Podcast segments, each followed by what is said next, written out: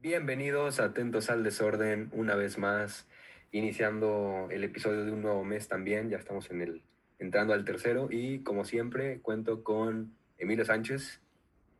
Hola, ¿cómo están? Bien, bien. Y con, claro que sí, Claudio. ¿Qué tal, Rolando? ¿Cómo estás? Ahora sí ya le cayó. Muy bien, claro. este, esperamos que te haya ido todo muy bien con la Universidad de Texas y tu proyecto. Te extrañó la audiencia. Gracias, a mí me hubiera encantado estar en ese capítulo de Estados Unidos, pero bueno, ya lo que sigue. Fue un, gran, episodio, espero que lo hayan disfrutado. 3 de noviembre ya se acerca eh, y, las votaciones ahí. Bueno, cuando salga este, este episodio ya sabremos. Ya se sabrá. Sí, bueno, quién sabe. Pero bueno, ahora sí, a lo que venimos el día de hoy, tenemos una especie de especial dividido en dos episodios de una época muy emocionante, muy complicada y con bastantes secretos. Vamos a hablar de los noventas en México desde el 88, porque ese es el, el, momento en donde inicia el sexenio de un personaje muy importante en la historia, como lo fue Salinas de Gortari. Y pues creo que sin más por el momento podemos ir iniciando, decirles que la próxima semana pues el episodio será la segunda parte de lo que se hable eh, en este. Así que muy bien, a ver qué, quién quiere comentar primero. ¿Quién es, quién es Salinas? Vamos a iniciar con, con eso. Para nuestro público internacional. Ay, mi Carlito Salinas, mi Calvito de Oro. Este, pues él, él es, este, fue uno de los principales promotores de, podríamos decir, de las políticas modernas de México, de la apertura de mercado que se vino llevando a cabo desde el gobierno de Miguel de la Madrid. Y desde antes que fuera presidente, pues formaba en este grupo que se le decía de los tecnócratas en el PRI, que era este, este grupo que también creo que estaba Ernesto Cedillo, todos los, los que andaban con las ideas modernizadoras del país y del libre mercado y todas estas ideas que ya han sonado tanto en la actualidad, y pues efectivamente, este, cuando, cuando llegó al gobierno, este, lo primero que dijo es que lo que iban a ver durante su administración es política moderna, moderna y más política moderna. Y eso en ese entonces significaba, que por cierto, pues ya se, ve, se veía viendo esta tendencia desde los 80, esta, esta tendencia por privatizar, por, por abrir el mercado y, y todo lo que sabemos, ¿no? Y lo vimos con muchas acciones que vamos a hablar más adelante. Sí, claro, como lo dice Emilio, fue totalmente un cambio generacional en la política mexicana y un cambio estructural, este, dándole más por la parte del, del ala liberal del PRI, que encabezaba Carlos Salinas.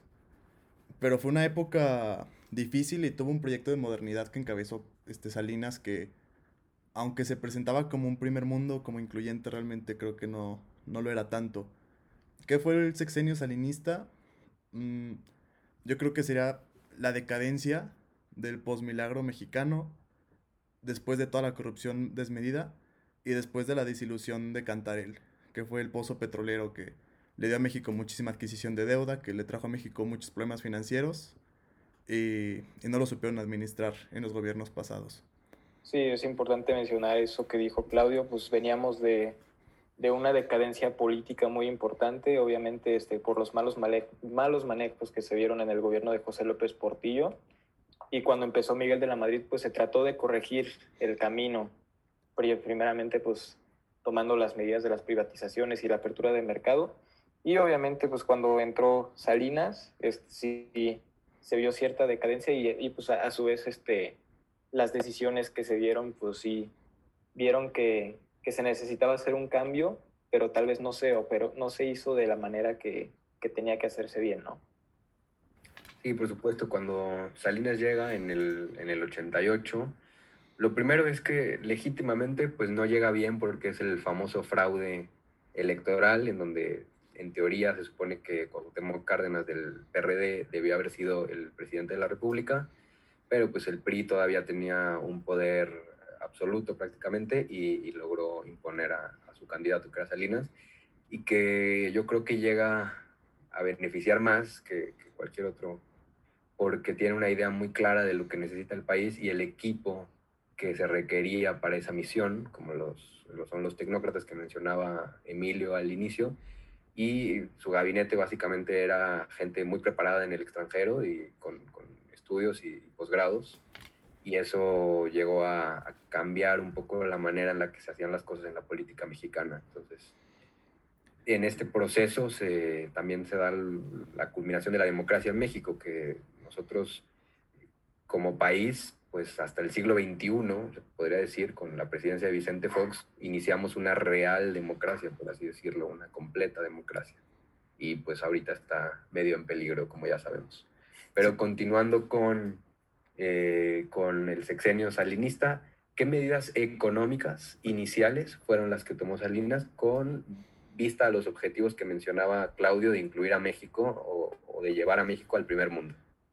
No, pues hubo todo un proceso de, de privatizaciones. Se privatizó el sector siderúrgico, el sector bancario, los fertilizantes, los ferrocarriles, los aeropuertos. Este, hay una frase que dijo el, el profesor Francisco Mendoza, que es de Urus Radio, de otro podcast que se llama Historia de México, muy bueno, que dice, la única forma que encontró Salinas de salvar a México fue vendiéndolo. Y creo que sí, eran necesarias las privatizaciones, sí, porque era un estado ya muy grande y que no se podía administrar de ninguna forma, las empresas estaban muy, muy mal administradas y aparte eran demasiadas para cosas que ni siquiera eran tan esenciales para el estado, pero hubo mucha corrupción y hubo muchas cosas que se llevaron mal a cabo. Por ejemplo, el caso de Sidermex, este, con la siderúrgica Lázaro Cárdenas y las truchas, este, se vendió este, en más o menos 755 millones de pesos, las tres, las tres empresas que eran Sidermex. Y esta empresa que yo digo que se llama Sicarsta, este, Lázaro Cárdenas y las truchas, se vendió en 170 millones de dólares. No sé si me explico. Se vendió en 170 millones de dólares y la compró una empresa india. Y después la empresa india vendió un molino de la empresa, un molino de placa, que era un activo, en 340. O sea, un activo de la empresa se vendió en el doble que lo que compró la empresa. Y hubo como este caso muchísimos. También es muy importante mencionar que estas privatizaciones, en cierto modo, terminaron siendo un discurso político en la actualidad porque gracias a estas privatizaciones, pues pasaron de ser monopolios del Estado a ser monopolios de empresas, ¿no? El, ejemplo más claro que se me viene a la mente es son dos, el del sector de telecomunicaciones y el de entretenimiento de televisión, ¿no? Obviamente, pues sabemos la historia de que en, el sexenio de Salinas, pues se, se vendió este, el, que aquel entonces era el canal de, televisión oficial a, este, de TV Azteca, Televisa, todos esos, pero también el más importante que yo encuentro es el, que, el de teléfonos mexicanos, ¿no? Que se vendió a Carlos Slim y que gracias indirectamente se puede decir que, que pues Carlos Salinas hizo a Carlos Slim a su tocayo este, de los hombres más ricos del mundo hasta día de hoy, ¿no? Y también este, estaba leyendo un artículo que decía que estas privatizaciones también hicieron ricas a 95 familias y, de hecho este, pues se hace mucho la crítica de que, sobre todo la crítica esta del neoliberalismo, de que es el periodo en el que se, se, le, se le, dio más a, a, pocos y así, pues más o menos de ahí viene ese discurso, ¿no? Y pues es más o menos cierto, este, tal vez la privatización no se hizo de la correcta manera porque hasta hace poquito el monopolio de, telecomunicaciones de Telmex seguía en activo y ahorita entraron un poquito unas empresas más, pero de todos modos sí, algo de razón tiene eso de que nada más se benefició a pocos con estas privatizaciones. Sí, por ejemplo, también el caso de Fertimex. Fertimex producía antes de las privatizaciones 3 millones de toneladas al año. Y al final, hoy en día solo siguen dos pequeñas plantas de fertilizantes al mes. Y todos los fertilizantes que usamos en México se importan casi. Entonces, pues ahí también perdimos parte de la productividad. O por ejemplo, el sistema bancario se hizo bien la venta, se vendió en 2.5 a 5 veces el valor de los bancos o sea, no se vendieron tan mal. Este, se recibieron casi 10 mil millones de pesos. Pero después esos mismos bancos por falta de experiencia quebraron y para rescatarlos hubo que gastar tres veces más de lo que se ganó. Con el famosísimo Fobapro del que vamos a hablar el próximo episodio. Y aparte... Y de hecho... Es... Bueno, ah, sí, acabó esto rápido, Millo. Hubo después... ¿Quién llegó a comprar todos los bancos que quebraron? Ah, es lo que iba a decir, los bancos extranjeros. Claro. Sí, entonces ahorita pues obviamente casi no existen bancos mexicanos y pues predominan los extranjeros. Entonces a fin de cuentas esa privatización de los bancos sí, como dijo bien nuestro compañero, nuestro colega de, de Urus Radio, pues sí terminó siendo que, que, se vendió a México, ¿no? Y la verdad es que yo siento que las privatizaciones eran totalmente necesarias porque ya estábamos viniendo de una época en la que el Estado había comprobado que no podía manejar a las empresas productivas, ¿no? Pero desafortunadamente ya vimos que, que no, no se tomaron las mejores decisiones en el sector privado y pues terminó en cierto modo más afectándonos que beneficiándonos. Y aquí el, el punto, como lo mencionó Claudio, son las irregularidades que se tuvo en muchas de las ventas. Eh, como lo dice Millo ahora en su conclusión, pues es algo que se necesitaba quizá por esa ineficiencia y realmente es, eh, si te cuestionas, ¿es realmente necesario que el Estado tenga tu empresa de telefonía? Pues no. O sea, es mucho mejor cuando se privatizan este tipo de cosas, como las, las aerolíneas, por ejemplo, y también al consumidor le dan muchas más opciones y el Estado se quita de problemas, porque aparte pues se perdía dinero, no se estaba logrando nada.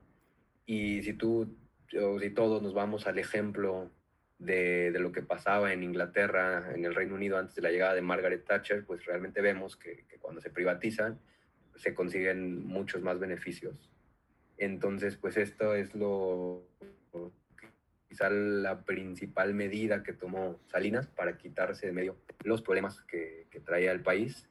Y podemos pasar a, otro de sus apuntes, eh, más importantes, que fue proponer el Tratado de Libre Comercio. Vamos a mencionarlo muy breve porque ya tuvimos un episodio de ello, así que lo pueden ir a, ir a checar, pero ¿qué, qué hizo Salinas, este, Claudio, con esto? Pues se supone que el Tratado de Libre Comercio iba a ser la entrada a la modernidad, a el bastión neoliberal del, del progreso del sexenio de Salinas, que al final yo creo no tuvo los resultados que se esperaban. Tuvo muchas implicaciones en materia de seguridad, materia económica que no necesariamente beneficiaron a todo el mundo y dejaron a grupos importantes mexicanos afuera de la puerta del progreso. Y por eso, por eso nace después el, el ejército zapatista. Sí, este, de hecho, pues algo que, o sea, ya, ya hablamos mucho del Tratado de Libre Comercio en un episodio anterior, que si no lo han revisado se los recomiendo mucho, este, pero lo que nos faltó mencionar es que de, después de la entrada del Tratado de Libre Comercio, pues se vino esta discusión de que ah, sí, es que las empresas llegaron y, este, y, nos, y a todos los empleados les daban puros empleos de tres pesos, o sea, empleos muy, muy este, mal remunerados. Este, entonces a mí me gustaría preguntarles, o sea, en ese sentido, ¿qué, qué piensan de eso? O sea, en realidad, esto, esto de que las empresas que llegaran aquí este, a darnos trabajos con malos salarios, en realidad sí estuvo malo, estuvo bueno, ¿qué piensan?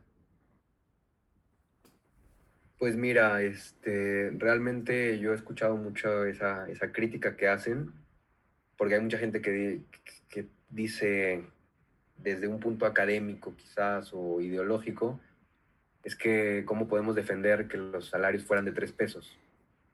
Y hay mucha gente que dice, pues mejor pregúntale a la gente que antes de esos tres pesos no tenía nada y, el aporte que ha tenido a la economía mexicana en, su desarrollo. Entonces, este, es un tema controversial por, por ese punto que la gente a veces debate, que llegó a perjudicar y a generar mucha mayor desigualdad, pero pues sin esas entradas realmente no había más opciones. Pues sí, yo creo que ese era el escenario después de las privatizaciones. Yo creo que si las privatizaciones, está bien, hacía falta inversión extranjera, nadie está en contra de eso, hacía falta quitarle un poco de poder económico al Estado, no un poco, mucho, porque ya están muy mal administradas las empresas, pero dáselos a los mexicanos de forma transparente. No dejes que lleguen los extranjeros a quedarse con todas las empresas, porque no se lo das. Tenemos gente capaz, tenemos ingenieros capaces, tenemos empresarios capaces, egresados del IPN, del UNAM, del TEC, del Ibero, y, los dejaste olvidados, no, no le diste nada, le diste todos los extranjeros. Y aparte que las empresas gubernamentales vienen arrastrando problemas creados por el mismo gobierno. O sea, por ejemplo, el tipo de cambio con Ordaz era de .012 nuevos pesos, 12 viejos pesos. Y para Salinas, al final de su sexenio, ya estaba en 3.417 viejos pesos. Que son, después, con la reforma, fueron 3.4 nuevos pesos. Digo, sí, nuevos pesos. Sí, porque es importante mencionar que en ese caso, cuando vimos que, que, la, que el tipo de cambio estaba por los cielos. Carlos Salinas simplemente lo que hizo fue, ¿saben qué? La neta está muy alto el tipo de cambio, pues hay que quitarle tres, tres ceros, ¿no? Y así ya se ve más bonito. Y pues, sí, estuvo, estuvo divertido eso y, y pues fue lo que pasó, ¿no? Con nuestro tipo de cambio. La devaluación fue horrible. desde la revolución hasta épocas de Peña.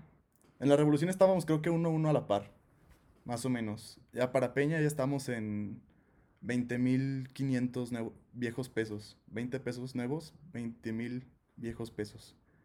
Así de cañón. Y este, algo que también les quería comentar sobre todo esto de la entrada en vigor del Tratado de Libre Comercio es que evidenció que México venía saliendo de un periodo agrícola, como tú lo estabas diciendo, lo decías a veces, Claudio, porque casi todas las empresas mexicanas a la llegada de, del Tratado de Libre Comercio empezaron a quebrar porque no podían competir con los, las grandes empresas extranjeras.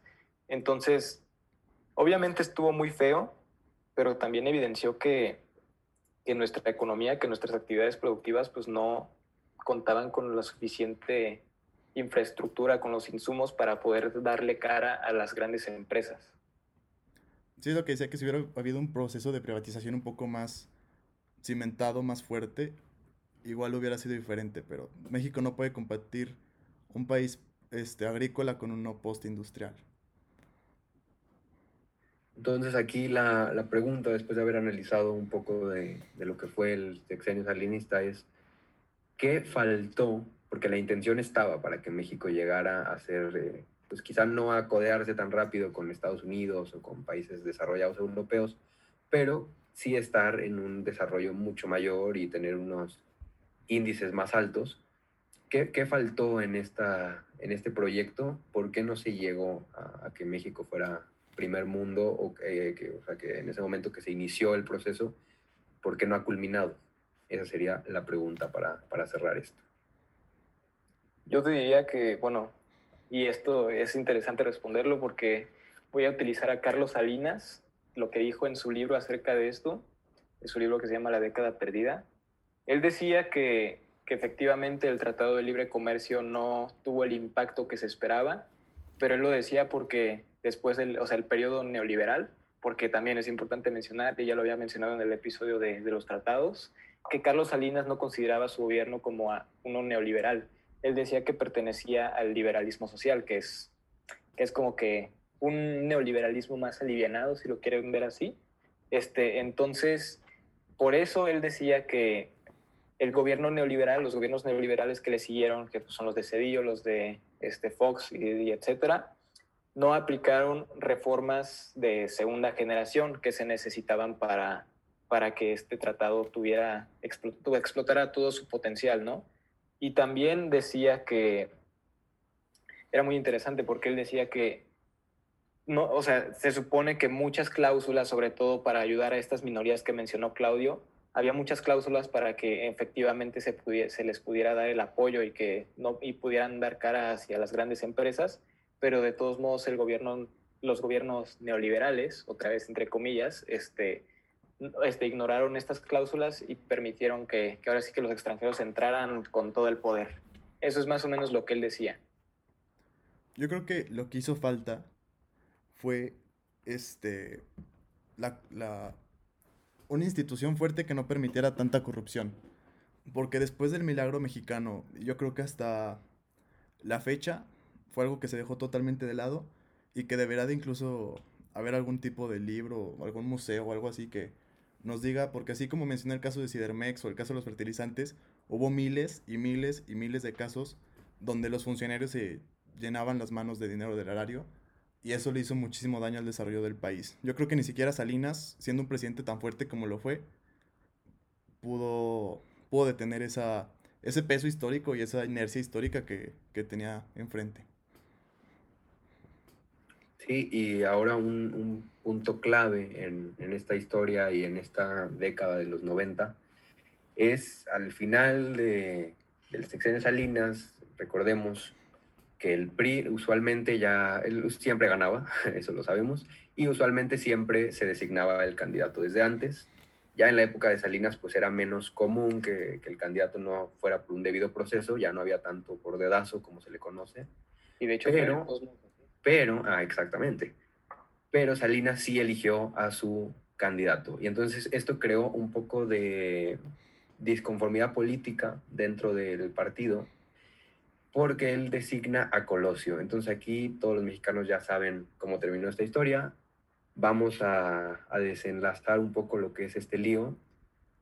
Así que, ¿quién, quién se avienta primero a hablar sobre qué, quién fue Colosio? Si quieres, tú, Claudio, que es Millo empezó con Salinas.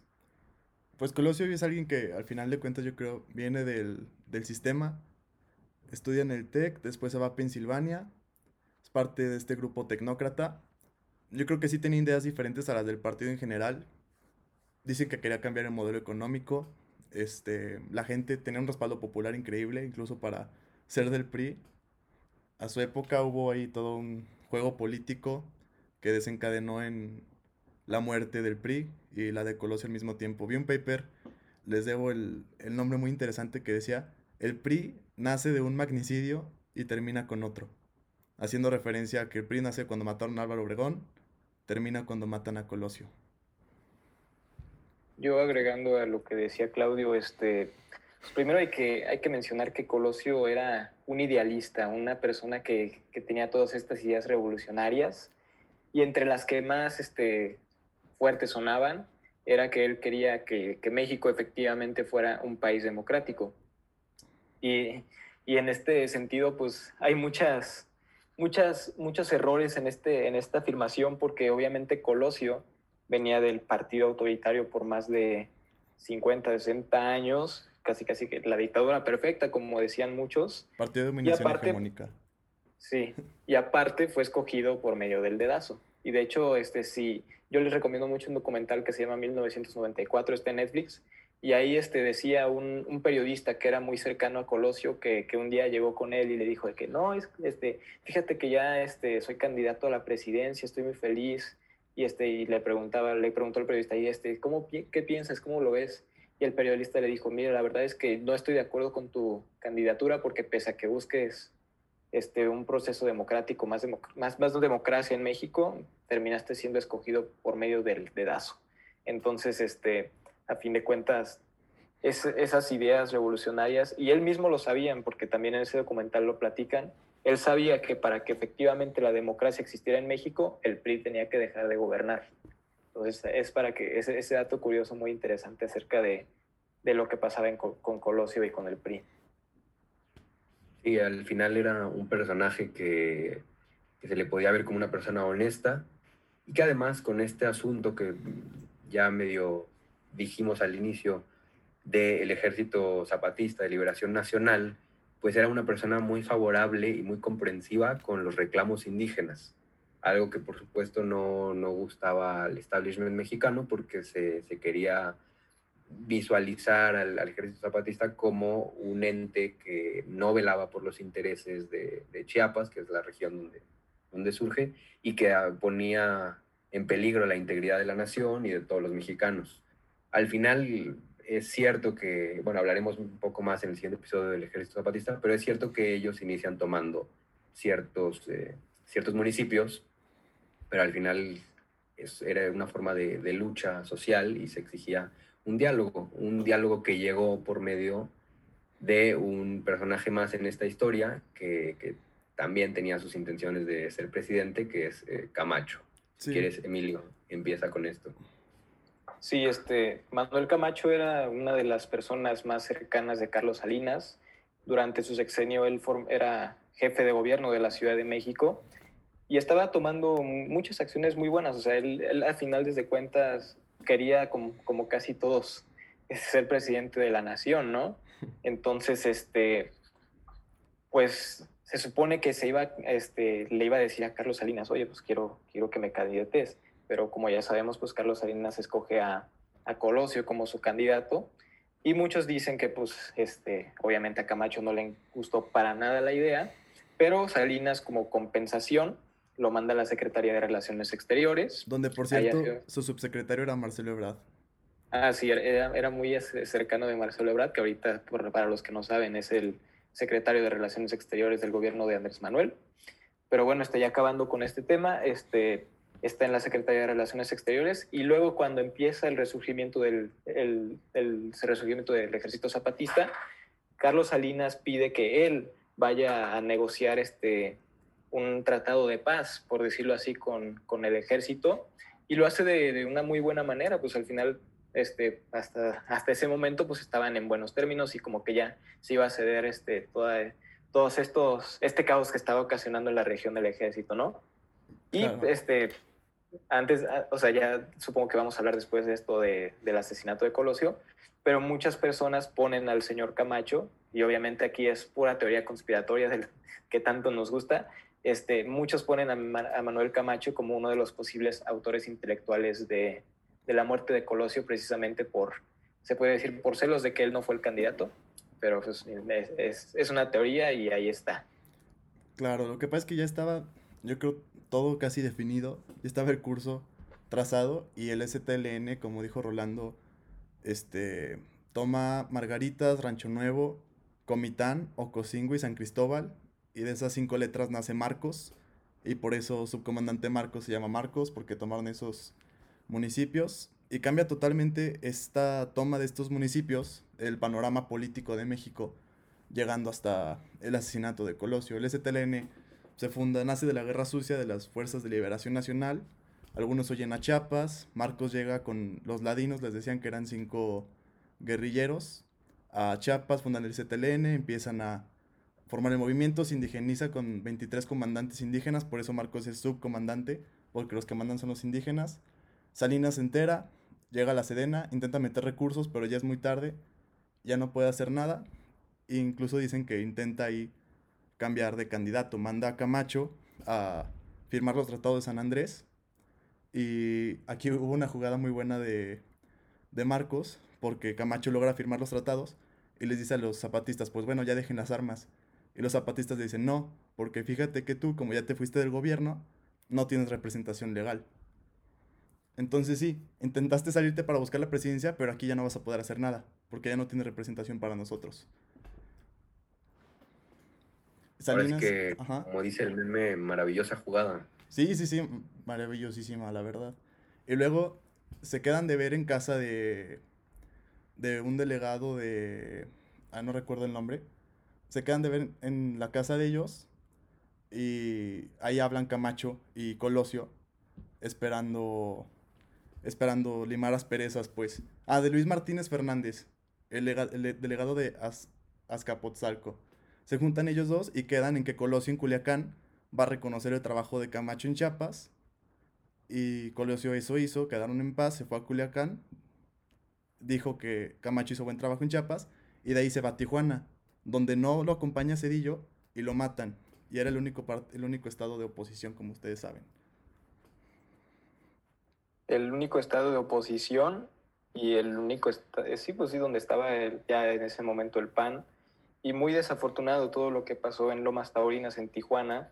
Este, como, pues es que como Colosio era una persona del pueblo, le encantaba estar ahí con todos, este, pues obviamente no era, era el mismo caso en Lomas Taurinas, pero desafortunadamente dentro de ese grupito, pues estaba el que decidimos que es Mario Aburto, el, el autor del, del asesinato de, del señor Colosio, y de ahí empiezan una serie de conspiraciones y de, y de ver cómo podemos averiguar quién es el, el asesinato y pues se, hace toda una novela que, que, ahorita vamos a hablar más, ¿no? Y es que si te pones, voy a decir esto rápido nada más, si te pones a ver el panorama, Emilio, entonces llega la pregunta, ¿Salinas quería que Colosio renunciara?